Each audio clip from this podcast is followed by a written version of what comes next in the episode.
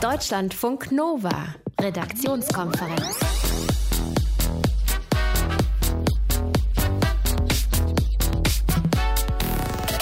Boah, Montag, kaum auszuhalten. Erstmal schöne Ibo rein. Ibuprofen ist die angesagteste Pille gegen Schmerzen der Deutschen. Diese Nachricht gab es heute. Ich weiß, es ist ein bisschen komisch, wenn ein Medikament Erfolg hat. Ist eigentlich vermutlich nur für die Macher toll. Wir schauen uns trotzdem das ein bisschen näher an. Warum ist Ibuprofen so beliebt und was macht dieser Wirkstoff besser als andere? Caro Brendig ist heute Abend mit dabei. Hallo. Hallo, du wirst uns sagen, wie viel man hinblättern muss, um zum Beispiel eine alte Air Berlin Sitzreihe zu ersteigern. Im Moment äh, 490 Euro, aber die Versteigerung läuft auch noch zwei Wochen. Ja, da schauen wir nochmal nach in ein paar Minütchen, ob der Preis hochgegangen ist. Kann man sich schön, denke ich mal, ins Wohnzimmer stellen, sowas, wenn man möchte. Und wir schauen uns an, wie Martin Schulz die SPD-Basis überzeugen will, am Sonntag für Koalitionsverhandlungen mit Ja zu stimmen. Jan ist mein Nachname, mein Vorname. Tilo, schönen guten Abend. Caro? Mhm. Hi. Hi. Bei dir Espresso mit Zitrone oder Tablette? Ähm, pff, also eine Tablette. Mhm. Espresso, nee. Wir reden über Kopfschmerzen.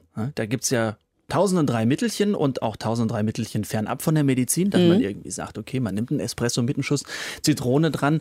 Ähm, wie kommen wir drauf? Wir reden heute über Schmerzen, Bauchschmerzen, Rückenschmerzen, Unterleibsschmerzen, Kopfschmerzen. Es gibt ziemlich viel und es gibt auch viele Mittelchen dagegen. Aspirin, ASS, Ibo, Nurofen, Benuron und Ibuprofen ist in der Tat die angesagteste Pille gegen Schmerzen. Das sagt uns heute das Marktforschungsunternehmen IMS Health zwischen 2007 und 2016 hat sich die Menge der verkauften Ibo-Packungen, 400 Milligramm Tabletten kriegt man rezeptfrei, fast verdoppelt. Deutschlandfunk Nova Reporter Stefan Beuting wollte von euch wissen, wie ihr mit Schmerzmitteln umgeht und vor allem, welche ihr kennt.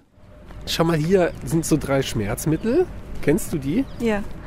Das ist ein Chart. Darauf sind drei Graphen. Sie beschreiben die Marktanteile der in Deutschland beliebtesten Schmerzmittel. Einer für Paracetamol, einer für Acetylsalicylsäure, kurz ASS oder Aspirin, und einer, der vor zehn Jahren noch gleich auf lag mit Paracetamol, die anderen aber in den letzten Jahren weit, weit abgehängt hat. Also ich glaube, dass Ibuprofen auf jeden Fall gestiegen ist. Insofern würde ich das auf 1 setzen. Ich glaube, die Nummer 1 ist Ibuprofen. 57,7 Prozent Marktanteil. In den letzten Jahren wurde das Werbebudget der Pharmafirmen gesamt immer fetter. Seit 2015 liegt es in Deutschland über eine Milliarde Euro. Spannend aber, warum ausgerechnet Ibuprofen so zugelegt hat. Am Wirkstoff selbst, sagt Jan-Peter Jansen, wird es nicht liegen. Die funktionieren dafür zu ähnlich und unspezifisch. Die Schmerzmittel, die man so kaufen kann, die hemmen bestimmte Botenstoffe und dadurch heben sie die Schmerzschwelle an. Man wird weniger empfindlich. Jan-Peter Jansen ist ärztlicher Leiter im Schmerzzentrum Berlin, ausgebildeter Anästhesist und sieht das ganz nüchtern. Ob Kopf- oder Rückenschmerz, das Schmerzmittel weiß ja nicht, wo es hin muss. Da ist es so, dass hier eher die Marketing-Experten der Firmen diese Wirkstoffe positionieren. Und da geht es nicht nur darum zu belegen, dass das eigene Mittel wirkungsvoll ist, sondern vor allem harmlos. Wir haben in den letzten zehn Jahren einen Kindersaft platziert bekommen am Markt, also für Kinder Ibuprofen-Saft. Und wenn das für Kinder okay ist, na dann. Das wurde dann über die Mütter beworben, weil die Mütter entscheiden ja, was die Kinder kriegen. Und die Mütter sind übrigens oder die Frauen auch im Haushalt diejenigen, die über die Hausapotheke entscheiden, also die dann dem Mann da auch was mitbringen und der nimmt das, was die Frau sagt. So wird klar, wie man seinen Marktanteil auf knapp 60 Prozent steigert. Bliebe noch die Frage, wie gut bekommt uns das denn eigentlich? Also ich kann mir vorstellen, dass das schon heftige Auswirkungen auf den Körper hat. Dann muss man sich den Beipackzettel mal genauer anschauen. Alle, alles Mögliche, denke ich. Ja. Gute Idee. Zunächst einmal macht sich Ibuprofen im Magen-Darm-Bereich bemerkbar. Die empfindliche Magenschleimhaut kann geschädigt werden. Entzündungen und Blutungen können folgen. Dann wirkt sich Ibuprofen, lange eingenommen, in hohen Dosen schädlich auf die Nieren aus. Ja, wir haben Internisten, die sagen, die kriegen jede Woche einen ins Krankenhaus eingelieferten Patienten, der zu viel Ibuprofen genommen hat und der ins Nierenversagen gekommen ist. In einer Studie, in der Daten von 55.000 Frauen analysiert worden sind, wurde mit der Einnahme von Ibuprofen ein gesteigertes Risiko für Hörverlust festgestellt. In einer weiteren Studie an der Universität von Kopenhagen wurde der Eingriff in den Hormonhaushalt bei Männern untersucht. Die Autoren der Studie sagen dazu, Unsere unmittelbare Sorge gilt der Fruchtbarkeit von Männern, die das Medikament über einen längeren Zeitraum nehmen. Und auch aufs Herz kann es gehen. Die Ärzte, die Herzpatienten behandeln, raten denen davon ab, regelmäßig Ibuprofen zu nehmen. Und dann müsste man ja dann den hohen Blutdruck auch gleich noch behandeln. Also das ist schon, das sind wahrscheinlich deutliche Gefährdungen, die da entstehen, die aber im Moment dem Verbraucher nicht so sichtbar sind. Wenigstens ist meine heutige Statistik okay. Weder auf der Straße noch in der Redaktion gibt es Dauereinwerfer. Bei solchen Dauereinwerfern, sagt Jansen, sei das Schmerzmittel nämlich doppelt gefährlich. Organisch wegen der gerade aufgezählten unerwünschten Nebenwirkungen und auf das Ganze bezogen, weil da oft etwas ganz anderes hintersteckt mit dem Schmerzmittel verdeckt wird. Wo wir regelmäßig Schmerzmittel einsetzen, das sind bei funktionellen Störungen, die wir selber verantworten, zum Beispiel Kopfschmerzen. Wenn ich mir den ganzen Tag den Kopf zerbreche, ob ich alle Termine schaffe, wenn ich durch den Alltag hetze, nicht keine Inseln der Ruhe und der, des Entspannens habe, dann kann ich davon Kopfschmerzen bekommen. Und jetzt bin ich der Mensch, der denkt, ich muss ja funktionieren und nehme jetzt eine Kopfschmerztablette, damit ich noch besser funktionieren kann. Und das kann dann ein gefährlicher Vorgang sein, der auch dem Körper Schaden zufügt. Warme Kartoffeln im Küchentuch sollen gut sein gegen Kopfschmerzen. Ein Stoff im Bier ebenfalls. Kaffee trinken hilft manchmal auch. Jo. Und in jedem Fall der Blick auf das eigene Leben und auf die Ursachen und Fakten. Wer das vergisst, der schafft mit dauerhaftem Schmerzmittelkonsum nämlich neue. So ein Fußballschiri, der macht ja einiges mit. Ne? Der wird beleidigt, alle wissen, wo sein Auto steht, sie können es kaum jemandem recht machen. Also ist das manchmal ein ziemlich harter Job. Gestern gab es allerdings in der französischen Liga einen Vorfall, das habe ich ehrlich gesagt so noch nicht gesehen. Auf dem Platz steht der FC Nantes und Paris Saint-Germain, dieser Überclub aus Paris.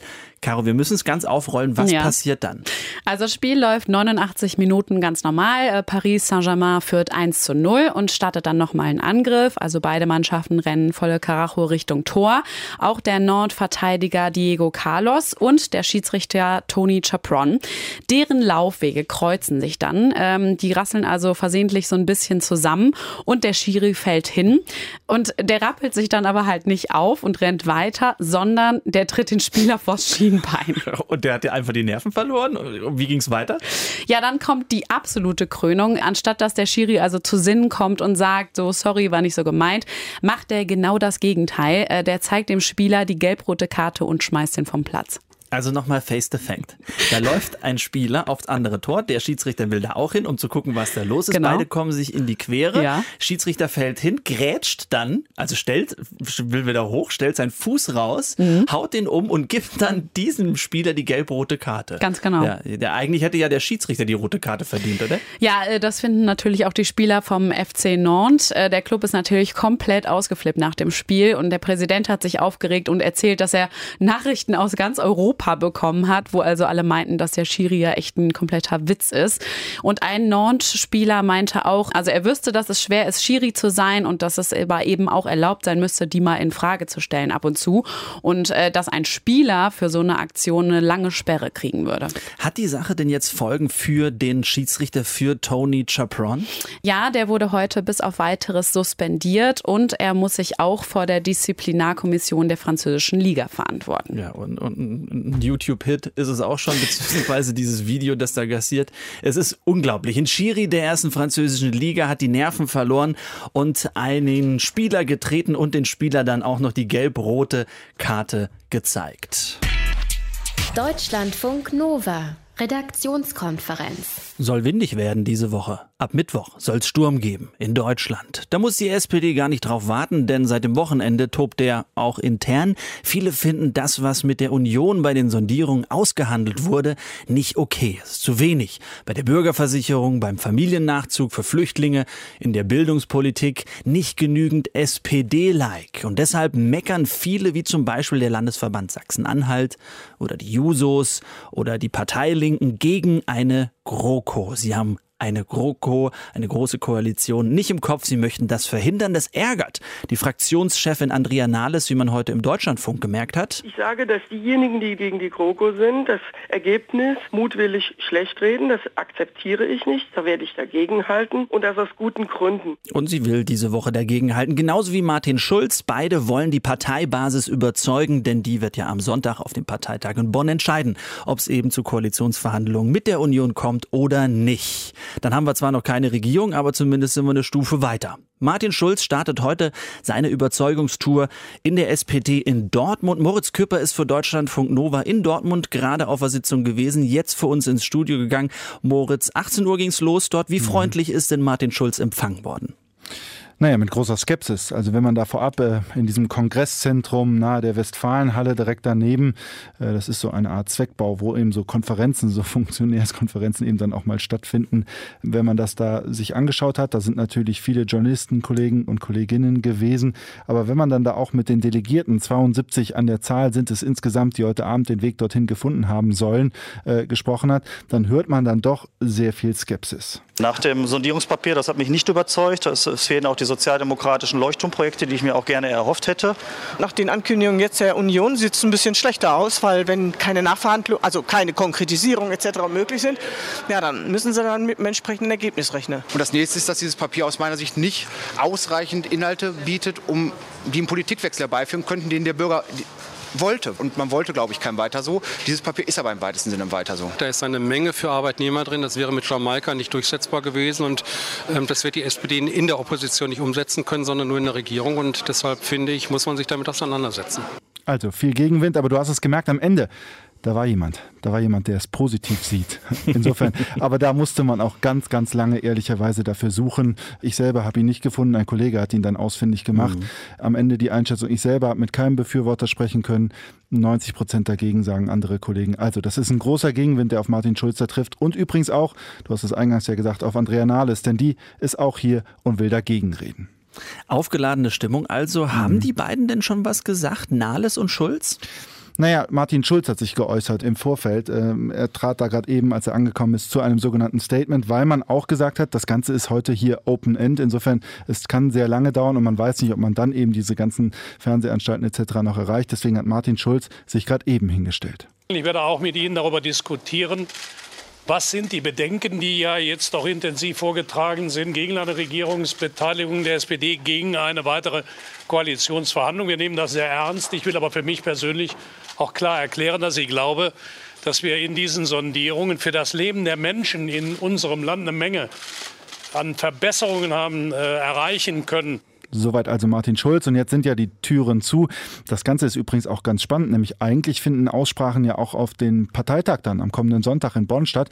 Aber jetzt, das zeigt vielleicht auch ein bisschen, wie groß die Sorge der SPD ist, trifft man sich eben heute Abend vorab in Dortmund. Morgen dann auch nochmal das Gleiche hier in Nordrhein-Westfalen in Düsseldorf. Insgesamt sind es ja 144 Delegierte, die eben aus NRW kommen. Das ist fast ein Viertel des Parteitages. Das zeigt vielleicht auch die Bedeutung des Ganzen. Magst du denn schon eine Prognose, wie das da ausgehen mag? Ehrlich gesagt nicht. Also natürlich, wir haben es gerade gehört, das war sehr viel Kontra. Auf der anderen Seite ist diesen Delegierten natürlich auch bewusst, sollten sie am kommenden Sonntag dagegen stimmen, dann ja, gibt es nicht wenige, die sagen, dass es das für Martin Schulz als Parteichef war. Letztendlich ist NRW ja auch sein Landesverband hier.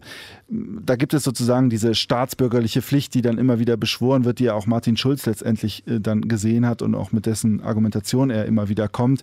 Auf der anderen Seite diese Skepsis, auf der einen Seite inhaltlich geprägt, eben dieser Bürgerversicherungsvorstoß, von dem jetzt nichts mehr zu lesen ist, der kam ja auch beispielsweise aus Nordrhein-Westfalen. Und auf der anderen Seite eben die Vorbehalte gegenüber der CDU, CSU, gegenüber der Union, also Norbert Römer, der Fraktionschef hier in Nordrhein-Westfalen, der sagte es immer, man kann denen nicht über den Weg trauen. Also das sind eben diese beiden Ebenen. Und ich weiß nicht, wie man ja viele der mitunter schon festgefahrenen Meinungen der Delegierten, wie man die noch drehen möchte. Moritz Küpper war das aus Dortmund für Deutschlandfunk Nova, denn Martin Schulz und Andrea Nahles sind heute dort und sprechen über die Ergebnisse der Sondierung mit der Union, mit den SPD-Mitgliedern aus NRW. Keine leichte Sache, die Stimmung ist aufgeladen. Es gibt viel Meckerei an diesem Sondierungspapier.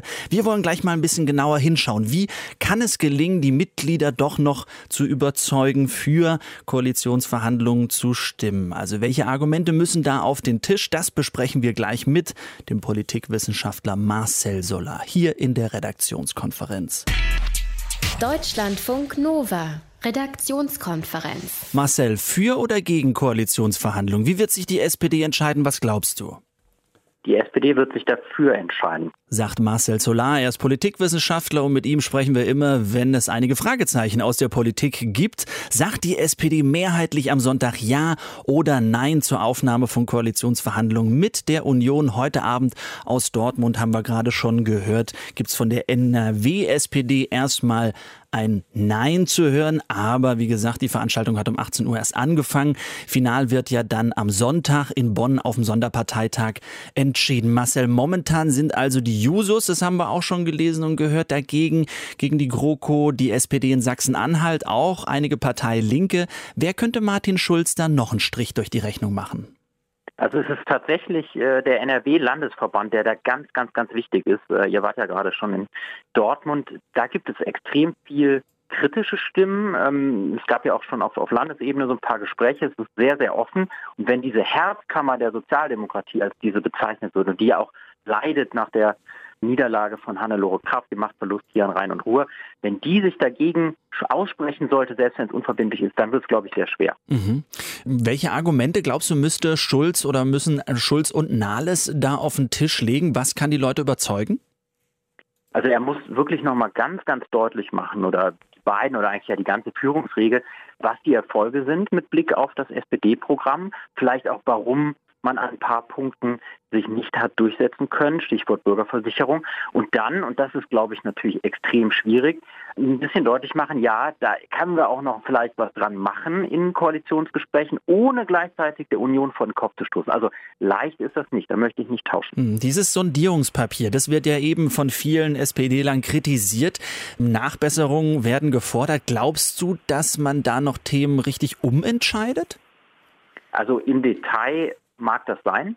Aber es sind natürlich jetzt wichtige Linien dort gezogen worden. Es ist ein anderes Papier eigentlich als das, was wir jetzt nach äh, den Jamaika-Sondierungen hatten. Das war nochmal umfangreicher, da hat man wirklich drei Wochen reingesteckt und auch gesagt, da müssen wir alles schon fix haben. Also das ist jetzt nicht in Stein gemeißelt, aber so 180-Grad-Wendungen, da würde dann die Union so das Gesicht verlieren. Das heißt, die ganz großen Klopper werden da nicht mehr rumgedreht.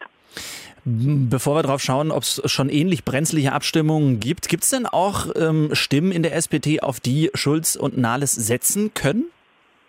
Das ist vor allem das in Anführungszeichen Partei-Establishment. Da hat man ja auch mit verhandelt, das Sondierungsteam, aber dann noch weitere Leute, Sigmar Gabriel und dann äh, Fraktionsvorsitzende Andrea Nahles und andere. Die Ministerpräsidentinnen, Präsidenten, die werfen sich jetzt ins Zeug und die haben natürlich auch ihre Netzwerke und dann generell eher vielleicht auch die konservativen Seeheimer als Flügel, die äh, ja als Pragmatiker bekannt sind, regieren möchten. Das heißt, da gibt es schon auch Leute, die das Ganze forcieren werden. Also Sonntag findet dann in Bonn die finale Abstimmung statt auf dem Sonderparteitag der SPD. Gab es denn solche ähnlichen brenzlichen Abstimmungen und vielleicht auch so turbulente Wochen, wie wir sie diese Woche erleben, schon mal? Also es war auch nicht leicht, wenn wir uns jetzt einfach mal äh, zurückerinnern, äh, die letzte große Koalition zu behandeln. Auch da ist man eigentlich rausgegangen als SPD aus dem Wahlergebnis mit einem desaströsen Ergebnis und hat eigentlich auch nicht große Lust gehabt, wirklich wieder in eine große Koalition einzusteigen. Und dann hat man eben auch gesagt, okay, wir machen das, aber es gibt einen Mitgliederentscheid und der war dann relativ deutlich auch für diese große Koalition. Aber da hat man auch wochenlang eigentlich spekuliert, was wird die SPD im Basis machen. Also so weit brauchen wir eigentlich gar nicht zurückzugucken. Martin Schulz und Andrea Nahles machen diese Woche Wahlkampf, SPD intern, wenn man so möchte. Sie möchten nämlich die Parteibasis überzeugen, dass es gut ist, in Koalitionsverhandlungen zu gehen und damit eine neue GroKo aufs Gleis zu bringen. Einschätzung waren das vom Politikwissenschaftler Marcel Solar. Ganz lieben Dank und schönen Montagabend dir. Tschüss. Deutschlandfunk Nova. Redaktionskonferenz. Die Behörde sagt, du darfst hier nicht bleiben. Das Gericht sagt, Du darfst es vielleicht doch. Wie die Süddeutsche Zeitung heute berichtet, zieht fast jeder, der einen negativen Bescheid vom Bundesamt für Migration und Flüchtlinge bekommen hat, vor Gericht, klagt also dagegen, nicht in Deutschland als Flüchtling anerkannt zu werden und fast jeder Zweite hat vor Gericht dann Erfolg. Dann geht's weiter. Das BAMF legt Berufung ein und dann wird neu entschieden. Es geht also zwischen Behörde und Gericht hin und her.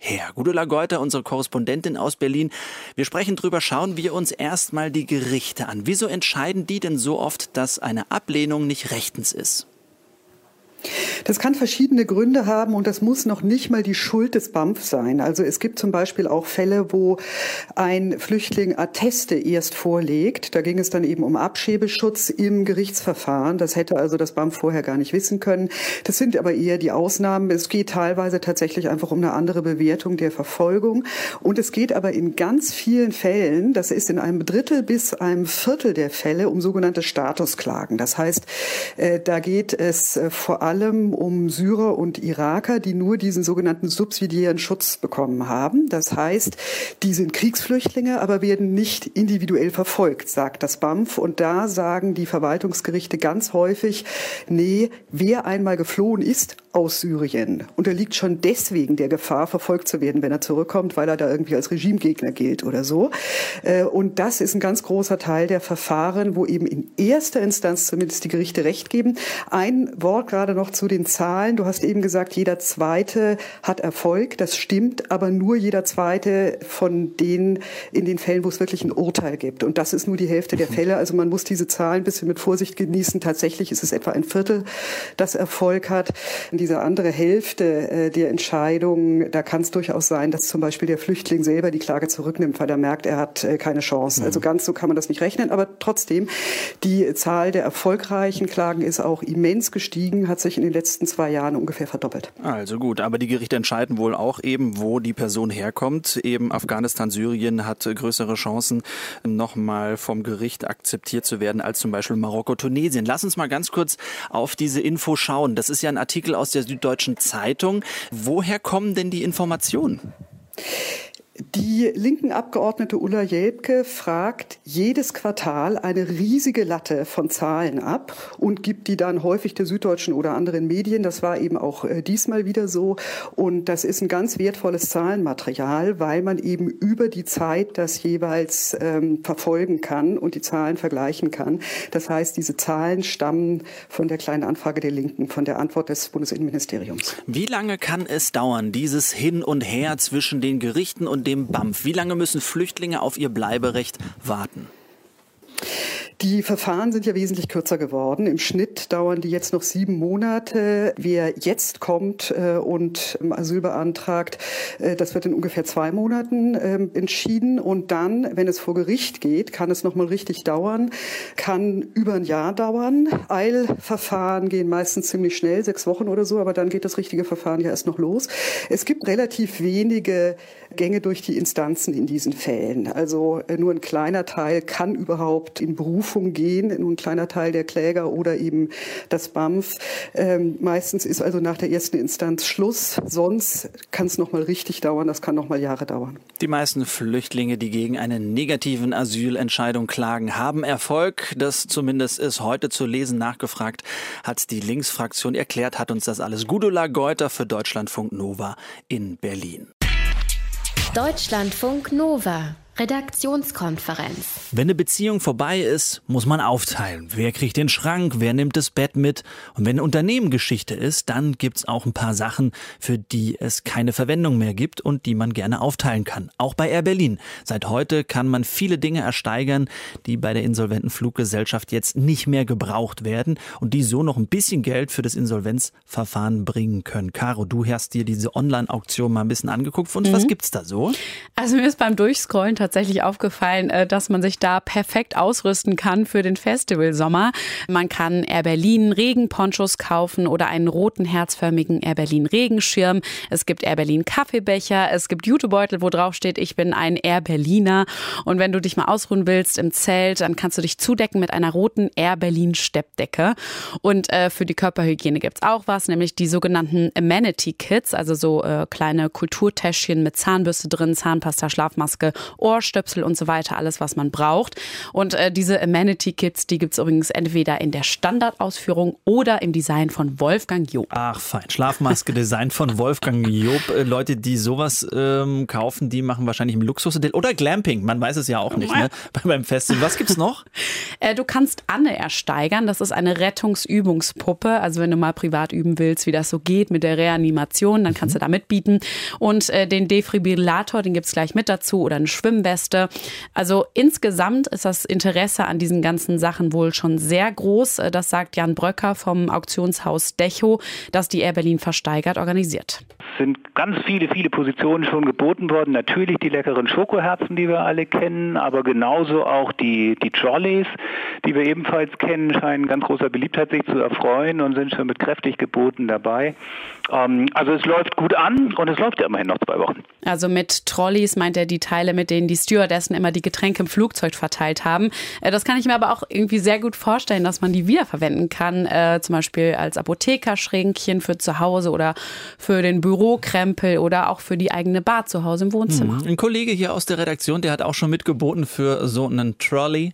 Bin mal gespannt, ob er damit irgendwas verteilt in den kommenden Tagen. Außer beziehungsweise, wenn er es dann in zwei Wochen ersteigert hat. Gibt es denn so ein richtiges Highlight? Also irgendwas, was man sonst nicht bekommt? Also richtig cool sind natürlich äh, die Flugzeugsitze. Äh, davon stehen auch ein paar zur Versteigerung. Die gehen auch schon ganz gut ab bei der Auktion. Also der günstigste steht gerade bei 550 Euro. Aber wahrscheinlich muss man dafür am Ende so mindestens einen Tausender hinlegen. Äh, Jan Bröcker hätte noch einen anderen Favoriten, obwohl er natürlich nicht mitbieten darf. Wenn ich es denn dürfte, dann finde ich einen Modellflieger große Klasse. Der hing im Flughafen Köln unter der Decke ist riesig groß, ein 1 zu 10 Modell eines A320.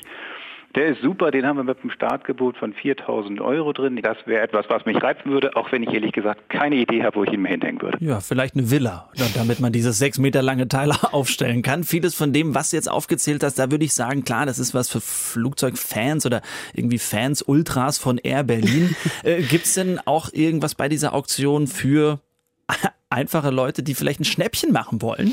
Ja, es gibt einige äh, niegelnagelneue iPads. Ähm, das könnte schon sein, dass man da eins ersteigern kann, deutlich unter dem Preis, äh, den man jetzt im Laden dafür bezahlen müsste. Ich habe Jan Bröcker auch mal gefragt, wofür er Berlin die eigentlich mal gekauft hat. Die sind eigentlich für die Piloten gedacht gewesen. Die sind alle mit dem, mit dem iPad ausgestattet gewesen, mit denen die äh, unterwegs waren. Und das ist einfach ein Bestand gewesen, der nicht zur Verteilung gekommen ist, also die dort lagern, aber recht jungfräulich sind und nie benutzt worden sind. Also es lohnt sich auf jeden Fall mal, äh, sich durchzuklicken bei dieser Online-Auktion. Ja, Berlin ist Geschichte und ganz viele Sachen aus dem Lager kommen jetzt unter dem Hammer. Caro sagt, wenn ihr euch für ein Festival eindecken wollt dieses Jahr, dann tut das. Schaut da mal vorbei. Deutschlandfunk Nova, Redaktionskonferenz. Als Putins Nutte wurde er beschimpft. Miloš Zeman, der amtierende tschechische Präsident, eine Femenaktivistin, hat ihn letzte Woche Freitag so beschimpft. Die Aktivistin, sie wurde heute zu drei Monaten Haft auf Bewährung verurteilt. Das alles ist in einem Wahllokal passiert, denn Miloš Zeman wollte gerade seine Stimme abgeben bei der Präsidentschaftswahl in Tschechien. Geschadet hat ihm dieser Zwischenfall anscheinend nicht, denn er hat die erste Runde dieser Wahl gewonnen mit 39 Prozent der Stimmen. Das ist nicht die absolute Mehrheit und deswegen muss er in zwei Wochen in die Stichwahl gegen den parteilosen proeuropäischen Jirji Drahosch. Über dieses Duell habe ich heute mit unserem Korrespondenten Peter Lange in Prag gesprochen. Die Firmenaktivistin verurteilt ja Semans Beziehung zu Russland. Ich wollte wissen, was da dran ist. Für was steht er, der noch amtierende Präsident? Also der amtierende tschechische Präsident gilt als russlandfreundlich. Er war auch in Peking und er freut sich da bester Beziehungen. Und äh, vor ein paar Monaten hat er im Europarat äh, den Ukrainern geraten, sie sollten sich doch mit dem Verlust der Krim-Halbinsel abfinden und stattdessen Reparationen aushandeln. Und das ist so der Anlass, warum man ihn eigentlich für einen ja eher Freund von Putin hält. Der hat ihn auch letztes Jahr in Sotschi besucht. Das ist einer der Gründe, warum er auch so umstritten ist. Seemann selbst ist ein alter Fahrensmann der tschechischen Politik. Er hat alle führenden Positionen gehabt. Als Sozialdemokrat hat er mal angefangen, war Ministerpräsident, Parlamentspräsident, jetzt seit 2013 Staatspräsident und ist aber immer weiter nach rechts gedriftet. Zuletzt hat er sogar den Parteitag der rechtsradikalen SPD besucht und dort Gemeinsamkeiten festgestellt. Aber er hat sicherlich die tschechische Bevölkerung auf seiner Seite. Nun nicht die ganze tschechische Bevölkerung. Die Gesellschaft ist ja ein bisschen gespalten, das kann man schon sagen. Äh, es geht so ein bisschen nach Stadt und Land, nach ärmer und reicher, nach alt und jung und nach gebildet und weniger gebildet. Und er war immer der Schutzpatron der kleinen Leute. Er hat zu Beginn seiner Amtszeit gesagt, ich bin nicht der Präsident der oberen 10.000, sondern der unteren 10 Millionen. Und es werfen ihm auch viele vor, dass er diese Spaltung in der Gesellschaft durch sein Verhalten eigentlich noch mehr ausgebaut hat. Sein Herausforderer ist Jiří Drahoš, ist ein Chemiker, er ist parteilos. Was müssen wir noch über Jiří Drahoš wissen und wo würde er Tschechien hinführen, wenn er gewinnen würde in zwei Wochen? Also Drahoš ist in vielerlei Hinsicht äh, das Gegenteil von Seemann.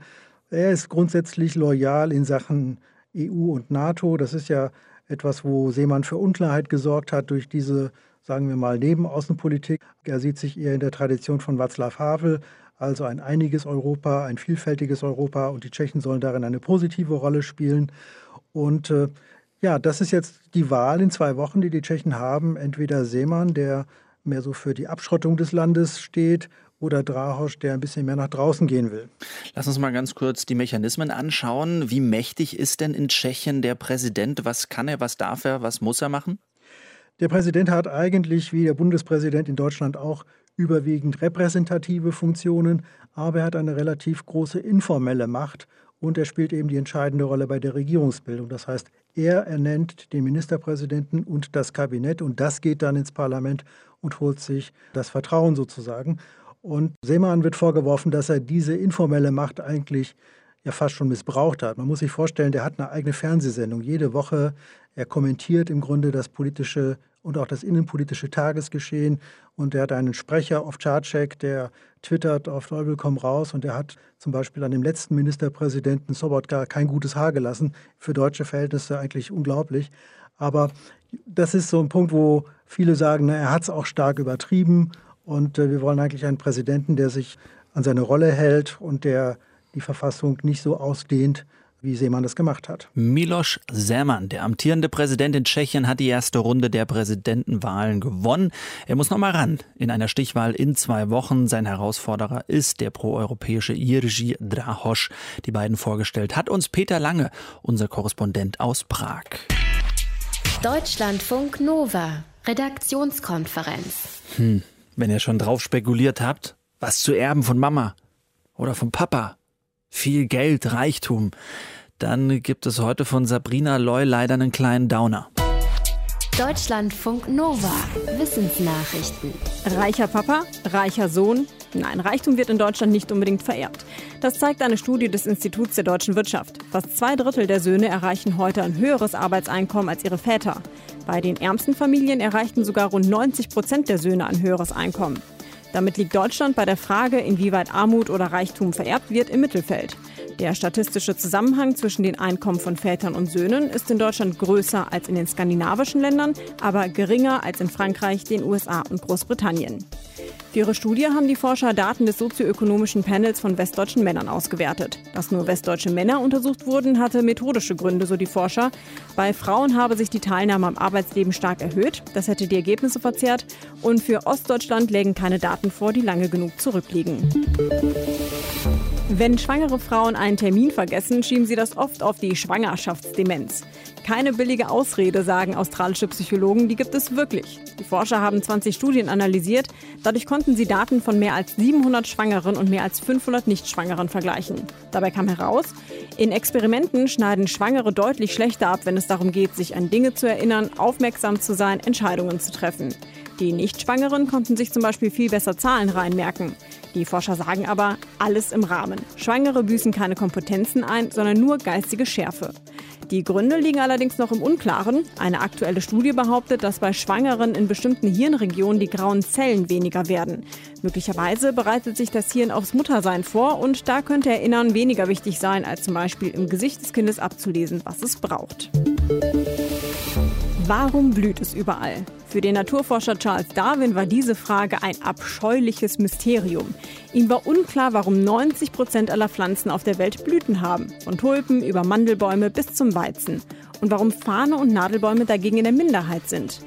Jetzt sagen Biologen aus den USA, sie hätten eine Antwort. Im Fachmagazin PLOS Biology schreiben sie, das liegt daran, dass Blütenpflanzen kleinere Genome haben. Kleineres Genom heißt kleinerer Zellkern, heißt kleinere Zelle. Und das wiederum bedeutet, dass die Zellen mehr Kohlendioxid aufnehmen können und Vorteile haben bei der Photosynthese. Blütenpflanzen haben also ihre Zellen geschrumpft und dadurch ihre Produktivität erhöht. Die Forscher schreiben, dass aber noch viele Fragen offen sind. Zum Beispiel, warum sind Blütenpflanzen besser im Genome schrumpfen als andere Pflanzen? Und warum gibt es überhaupt noch Farn- und Nadelbäume? Für künftige Darwins bleiben also noch ein paar Mysterien offen. Deutschlandfunk Nova. Wenn US-Präsident Trump seinen Mund aufmacht oder seinen Twitter-Account öffnet, was ungefähr dem gleichkommt, dann muss man feststellen, ist alles möglich. Man weiß nie, was als nächstes kommt und meine Vermutung ist, sämtliche amerikanische Fernseh- und Radiostationen, die haben immer den Daumen auf diesem Knopf hier oder fühlen sich genötigt, vor Beiträgen sowas zu sagen. For viewers who have not heard this audio tape, it is very, very graphic, very disturbing contains vulgar language. I'll play it one more time. Weil man vielleicht gleich das Wort P Ussi hört, seit Wo dem Wochenende gibt es so einen neuen Fall. Trump soll in einer Sitzung mehrere Länder, unter anderem in Afrika, als Shithole Countries bezeichnet haben, also als Dreckslöcher. Da steht jetzt Aussage gegen Aussage. Trump bestreitet den Kommentar. Teilnehmer der Sitzung sagen aber, ja, doch, das hat er wohl gesagt. So oder so wird auf diesem Fall noch rumgeritten und darüber berichtet. Caro, das ist für manche Medien gar nicht so einfach, darüber zu berichten, ne? Nee, also schon allein für amerikanische Medien ist es ja immer so ein Ritt auf Messers Schneide, weil Amerikaner ja wirklich ein sehr spezielles Verhältnis haben zu Schimpfwörtern und so. Bei dieser Shithole-Sache haben dann doch erstaunlich viele Medien das wörtlich gesagt und geschrieben, aber viele haben eben auch sowas benutzt wie äh, S-Hole oder sie haben stattdessen Blank gesagt oder Vulgar Language oder sie haben halt vorher lang und breit davor gewarnt, dass jetzt, Achtung, Achtung, ein, ein böses Wort kommt. Und dann hört man extra nochmal hin oder liest davor. Äh, wie ist es bei anderen Ländern? Weil das Thema hat ja international Schlagzeilen gemacht. Ja, besonders Medien in asiatischen Ländern haben sich da teilweise echt einen abgebrochen, weil äh, da die Menschen einfach im Umgang extrem höflich sind. Und äh, das ist teilweise sehr witzig und sehr interessant, wie die das Wort äh, Shithole Countries da übersetzt haben. Also in chinesischen Medien war zum Beispiel einfach von schlechten Ländern die Rede. In Vietnam gab es die Übersetzung schmutzige Länder oder scheußliche Länder. Und ähm, Japan ist ja auch besonders bekannt für seine Höflichkeit. Da haben die Medien geschrieben, Länder wie Toiletten oder Länder so dreckig wie Plumpsklos. Aber am aller, allerschönsten fand ich die Übersetzung in äh, Taiwan. Äh, die haben Trump zitiert mit Länder, in denen Vögel keine Eier legen. Das hat ganz besondere Poesie, will man da schon sagen. Also Ja. da hätte ich gerne mal gelesen äh, auf Taiwan, wenn man so sagt, wie Trumps Grab 'em by the Kommentar übersetzt wurde. Gucken wir vielleicht nochmal nach. Die Übersetzung von Shithole Countries macht einigen Ländern zu schaffen. Deutschlandfunk Nova. Redaktionskonferenz. Gleichberechtigung, Pelzverbote, Elektromobilität, bargeldloses Zahlen, hübsche Menschen. Warum kann Skandinavien eigentlich das alles so gut? Es geht noch weiter. Minderheitsregierung klappt in diesen Ländern Finnland, Schweden, Dänemark, Norwegen auch. Die Minderheitsregierung in Norwegen, die hat heute auch eine weitere Partei aufgenommen, damit aber noch immer keine parlamentarische Mehrheit. Die Ministerpräsidentin Solberg hat heute nämlich zu ihrem konservativen Regierungsbündnis neben der populistischen Fortschrittspartei auch noch die Liberalen aufgenommen. Und das scheint alles irgendwie zu funktionieren. Zumindest regiert Solberg Norwegen schon seit 2013 erfolgreich. Warum das bei den Skandinaviern funktioniert, was bei uns so angezweifelt wird, darüber habe ich heute mit Jens Gemeinert gesprochen. Er arbeitet am Göttinger Institut für Demokratieforschung und er hat auch Skandinavistik studiert. Ich wollte von ihm wissen, ob man da schon eigentlich von der skandinavischen Spezialität sprechen kann, wenn man über Minderheitsregierung spricht. Ja, ich würde eher sagen, es ist natürlich der, keine Spezialität, sondern der Normalfall. Ja, das vergisst man manchmal. Wenn man die Zahlen anschaut, der Regierung, äh, 90 Prozent der Regierung in Dänemark waren Minderheitsregierungen, 70 Prozent in Schweden und 60 Prozent in Norwegen. Ja. Allerdings, jetzt kommt natürlich das große Aber, es gibt verschiedene Modelle. Ja. Wir haben in ähm, Schweden gerade eine rot-grüne Minderheitsregierung, die allerdings keinen formalen Koalitionsvertrag hat. Das heißt, die können auch Mehrheiten suchen über die Grenze, also über die Blockgrenze hinweg, auch mit bürgerlichen Parteien, haben hier also keine Einschränkungen. In Norwegen, so wie wir es jetzt ähm, die letzten Jahre hatten und was jetzt auch heute wieder ähm, quasi verabredet worden ist, ist, dass ja mehrere Parteien regieren, aber eine feste Tolerierung dahinter steht. Das heißt also, es gibt bestimmte Absprachen und einen, einen Vertrag, damit auch eine gewisse Sicherheit für die Regierung dasteht. Also es gibt auch verschiedene Modelle wiederum, aber man kann schon sagen, dass es der Normalfall in Skandinavien ist, dass Minderheitsregierungen dort an der Regierung sind. Und warum funktionieren diese Modelle so gut? Vielleicht können wir uns gerade mal das Beispiel äh, von der rot-grünen Regierung in Schweden vor Augen führen. Man sagt ja immer, Minderheitsregierungen, da blockiert man sich, wenn man sich nur in der Sache trifft. Was kannst du da berichten? Warum funktionieren diese skandinavischen Modelle sehr gut? Also wenn wir uns speziell Schweden anschauen, ich denke, da gibt es drei Punkte, die wirklich wichtig sind, um zu erklären, warum Minderheitsregierungen dort eigentlich der Normalfall sind. Das erste ist einfach ganz ähm, klar die politische Kultur und die Konsensorientierung davor herrscht. Das heißt, wir hatten, wir haben stark gewachsene Demokratien seit den 1920er Jahren, die eben nicht wie Deutschland viele Systembrüche hatten, auch keine konfessionellen Brüche. Und das hat natürlich auch eine gewisse Konsensorientierung, Pragmatismus und auch eine Ideologiekritik natürlich verfestigt, dass man, in der, dass man in der Lage ist, miteinander zu sprechen. Der zweite Punkt ist einfach ähm, das Parteiensystem. Also wenn wir auf Skandinavien schauen, dann sehen wir auch immer starke sozialdemokratische Parteien vor uns. Das ist gegenwärtig nicht mehr so der Fall, war aber lange Zeit konstituierend für ähm, ähm für Skandinavien, speziell für Schweden als die stärkste Sozialdemokratie. Und das war auf der anderen Seite haben wir aber ähm, ein starkes, gespaltenes bürgerliches Lager auf dieser Seite. Das heißt, die Sozialdemokratie war immer sehr stark, hat aber auch versucht, immer bürgerliche Parteien auf ihre Seite zu ziehen und konnte damit natürlich auch über die Blockgrenzen dann Mehrheiten suchen. Also es war auch immer eine Machtstrategie der Sozialdemokratie, in Minderheitsregierungen zu regieren. Mhm. Das darf man nicht vergessen. Und der dritte Punkt, auch wichtig, sind die institutionellen Rahmenbedingungen. Das heißt, wir haben, wenn wir uns jetzt Schweden anschauen oder auch Norwegen, sind die ähm, Abgeordneten dort eben nicht nach Fraktion, sitzen die nicht nach Fraktion im Parlament, sondern nach Region. Das mhm. heißt, der Austausch wird hier auch gefördert. Und die Parlamente sind dort auch Arbeitsparlamente und die ähm, auch die Parteien, die nicht an der Regierung sind, haben die Möglichkeit, Agenda-Setting zu betreiben und können mitgestalten. Also man muss nicht als Oppositionspartei automatisch in der Regierung sein, um auch seine Position durchzubringen. Das heißt auch, man kann mit der größeren Partei in der Minderheitsregierung ist auch punktuelle Themen eingehen. Was würdest du sagen, was kann Deutschland, was kann vielleicht Angela Merkel auch, die ja auch eine Gegnerin dieser Minderheitsregierung ist, was kann man von Schweden lernen? Deutschland ist nicht Schweden. Schweden hat eine eigene Geschichte, hat eine eigene politische Kultur und natürlich auch eine eigene politische Praxis etabliert im Laufe ja, der Jahrzehnte. Und es ist schwierig zu sagen, dass man einfach sowas übertragen könnte. Was natürlich ähm, auf alle Fälle hilfreich wäre und was natürlich auch der deutschen Politik gut zu Gesicht stände, wäre auf alle Fälle natürlich eine Vitalisierung der parlamentarischen Debatte, die vielleicht mit so einer Minderheitsregierung natürlich auch stattfinden könnte. Das heißt, man muss ringen um Position und man muss auch um Unterscheidbarkeit ringen und das würde natürlich vielleicht so einer Sozialdemokratie auch helfen, wieder stärker Konturen zu gewinnen, aber auch der Christdemokratie. Also unterscheidbarer zu werden, auch in medialen Debatten stärker zu polarisieren und zu schauen, schauen, welche Positionen sind wichtig für unsere Wähler und wie können wir denn auch versuchen, hier wieder Unterscheidbarkeit zu schaffen. Die norwegische Minderheitsregierung hat heute eine neue Partei aufgenommen. Die Liberalen sind dazugekommen. Es ändert sich nicht viel. Es bleibt eine Regierung ohne Mehrheit. Die braucht es aber anscheinend auch nicht. Es läuft nämlich ganz gut, wenn man sich in der Sache verständigt. Erklärt hat uns das Jens Gmeiner vom Göttinger Institut für Demokratieforschung. Thilo Jan und Caro Briendiek sind raus. Tschö. Wir hören uns morgen wieder. Bis dahin. Tschö. Deutschlandfunk Nova, Redaktionskonferenz. Montag bis Freitag ab 18.15 Uhr. Mehr auf deutschlandfunknova.de.